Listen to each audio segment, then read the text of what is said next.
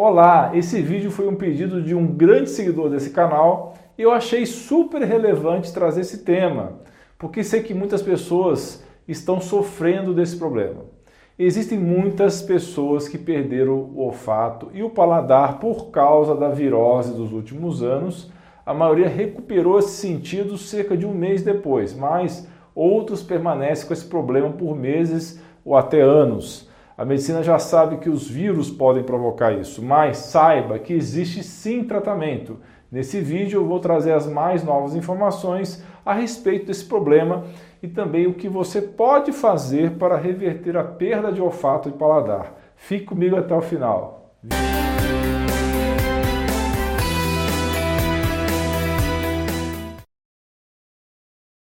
Esse vídeo é super direto e objetivo, então pessoal, eu peço que você me ajude porque o meu canal está sendo prejudicado pela plataforma. Eu sei que eu falo isso todos os vídeos, mas realmente muitos canais que trazem conteúdos de saúde natural ou falam de assuntos proibidos pela grande mídia estão sendo prejudicados. Então, se você acha que esse canal é importante, não custa nada para você curtir agora mesmo o vídeo, conferir se você continua inscrito ou inscrita no canal. Isso ajuda demais o meu trabalho e eu sempre vou retribuir com conteúdos relevantes como o desse vídeo. Muito obrigado de coração. Pessoal, as infecções virais podem deixar algumas sequelas e a perda de olfato e paladar pode acontecer. No caso da doença do momento, Quase metade das pessoas que passaram por essa virose tiveram o olfato e o paladar afetados de alguma maneira. A maior parte das pessoas recupera esses sentidos em algumas semanas, mas para alguns essa recuperação pode demorar meses ou até mesmo anos. Eu quero muito ajudar você que está sofrendo com isso. Além da virose recente, existem outras causas de perda de olfato e de paladar que vou deixar uma lista para seu conhecimento na tela, mas não será o foco desse vídeo, ok? Primeiro eu vou falar um pouco sobre algumas pesquisas atuais que sugerem que a insulina é fundamental para o reparo dos nervos encarregados do olfato. Se esses nervos são danificados, então os receptores responsáveis pela sensação de paladar também podem ser afetados. Eu não quero entrar em detalhes aqui, nada técnico, mas o que você precisa saber é que o olfato e o paladar estão intimamente relacionados. Ou seja, se você não consegue sentir o cheiro das coisas, sua habilidade para sentir o gosto dos alimentos também vai ser prejudicada na maior parte dos casos. Mas não é regra, ok? A maior concentração de receptores para a insulina no cérebro se encontra justamente na região responsável pelo olfato. Isso provavelmente tem a ver com a relação que existe entre os níveis de insulina e a capacidade do corpo em armazenar os alimentos na forma de gordura.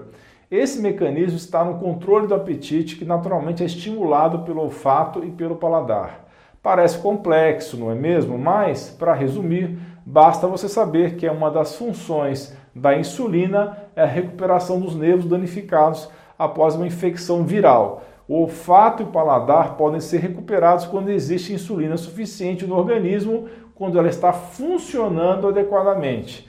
Por isso que os diabéticos são mais suscetíveis a terem problemas com nervos danificados após infecções virais, isso quando comparados com pessoas que apresentam níveis normais de insulina. A insulina é produzida pelo pâncreas e é responsável pela manutenção do metabolismo da glicose e a falta desse hormônio provoca déficit na metabolização da glicose e leva ao diabetes tipo 1, falta de insulina. Então deu para entender por que, que os diabéticos podem sofrer mais com isso, certo?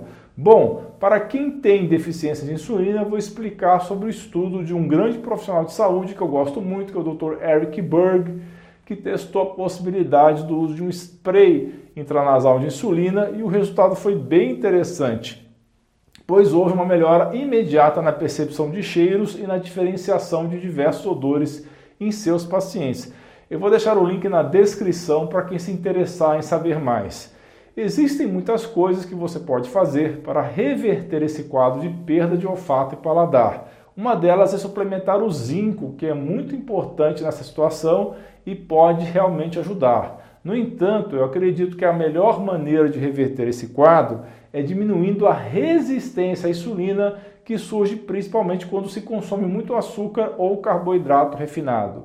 A resistência à insulina a incapacidade das células responderem normalmente ao hormônio insulina e quando isso acontece, a insulina não consegue exercer adequadamente suas funções fisiológicas, inclusive com relação à recuperação dos nervos danificados da região responsável pelo olfato.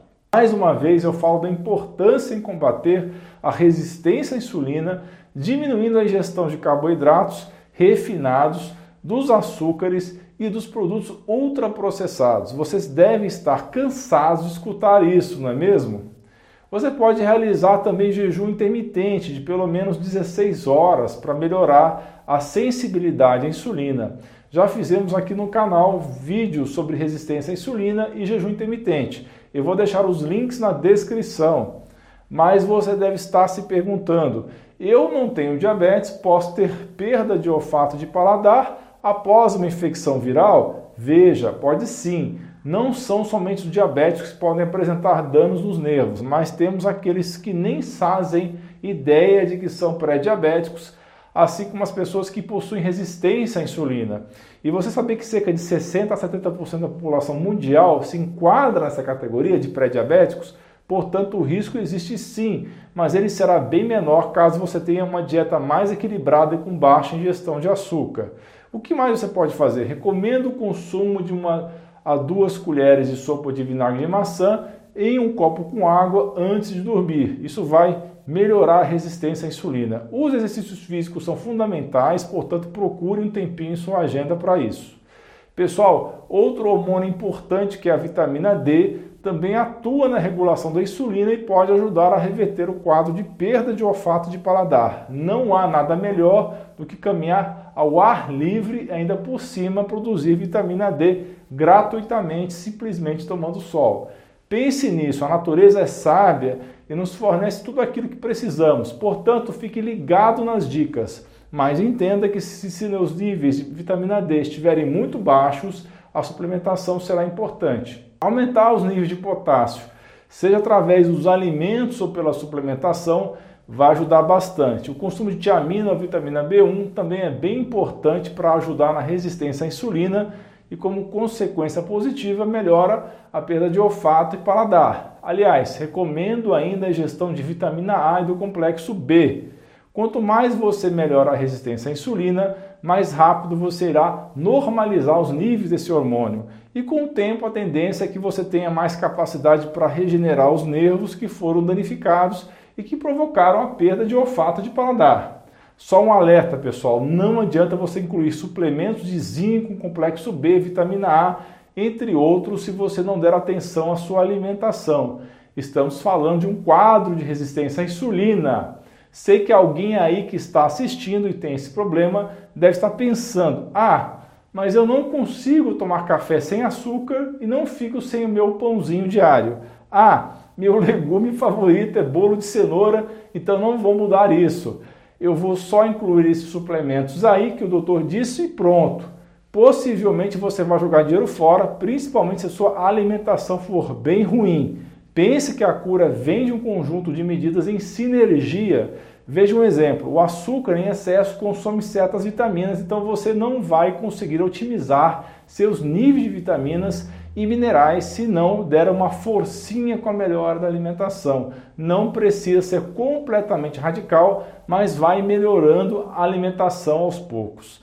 Mas agora vamos para outra forma de recuperar o olfato que eu acho muito interessante, que é fazer aquilo que os especialistas chamam de treinamento olfativo ou olfatório. É muito simples e, em conjunto com as medidas que eu já disse, podem fazer realmente a diferença. Preste atenção e compartilhe isso com seus amigos e familiares. Você vai cheirar uma sequência de quatro óleos essenciais. Os mais recomendados são os óleos essenciais de rosa, eucalipto, limão e cravo.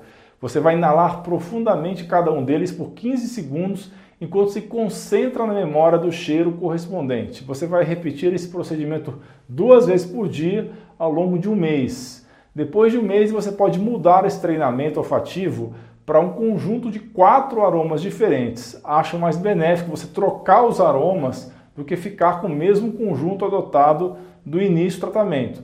Geralmente, os aromas utilizados nessa etapa são menta piperita, tomilho, tangerina e jasmim. quanto mais cedo o treinamento olfativo for iniciado, maiores serão as chances de sucesso. Alguns especialistas também recomendam tratamentos de baixo risco e que se mostraram eficazes em pessoas que perderam olfato por causas não virais. É possível fazer isso de spray nasal de corticosteroides e altas doses de ácidos graxos como ômega 3 em conjunto com treinamento olfatório. Existem estudos mais atuais fazendo uso de PRP, que é o plasma rico em plaquetas, para tentar reverter o quadro de perda de olfato. A técnica do PRP é um procedimento onde o sangue do paciente é colhido, centrifugado e a parte rica em plaquetas é aplicada na área a ser tratada, tendo efeitos anti-inflamatórios que podem ajudar a estimular o reparo e renovação dos tecidos. Há ainda a chamada fruta do milagre, que é nativa das florestas pluviais da África Ocidental. Seu nome científico é Syncephalum dulcificum ou Sideroxylum dulcificum, mas ela é também conhecida como fruta milagrosa, miracle fruit e miracle berry.